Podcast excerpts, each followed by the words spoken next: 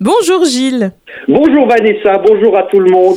Ça y est, les signes du printemps sont enfin là. La ficare commence à fleurir et également une autre plante dont on va parler aujourd'hui, c'est la violette. Absolument. Les violettes commencent à fleurir un peu partout sur les bords de la Sarre ou peut-être aussi dans votre jardin, dans votre gazon. Et c'est vraiment une des plantes annonciatrices du printemps. Fais-nous un peu de botanique, Gilles. En vraiment un petit peu.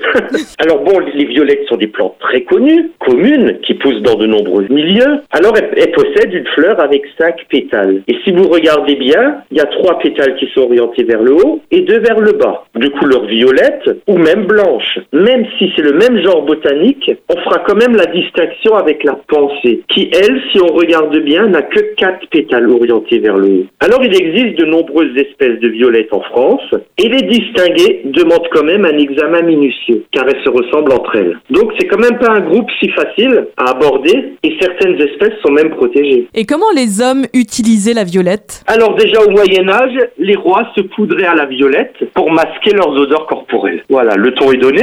Ah, sacré mélange. oui, et bon, autrefois au Moyen Âge, euh, on avait peur de l'eau.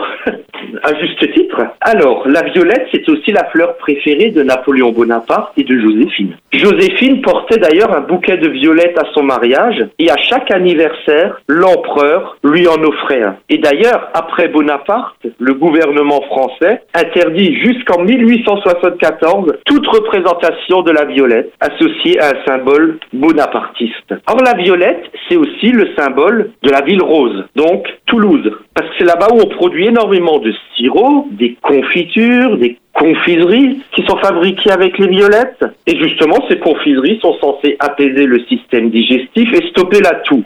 La violette, mais odorante cette fois-ci, a des propriétés médicinales, expectorantes et antitussives. Et même les jeunes feuilles sont comestibles. Et que peut-on dire, euh, Gilles, en conclusion? Alors personnellement, j'apprécie tout particulièrement la discrétion de cette plante, toujours associée à ces magnifiques fleurs colorées et surtout au printemps. En effet, elle annonce le retour du printemps, le retour des beaux jours. Merci beaucoup Gilles pour cette jolie chronique et moi je te dis à la semaine prochaine. Avec plaisir.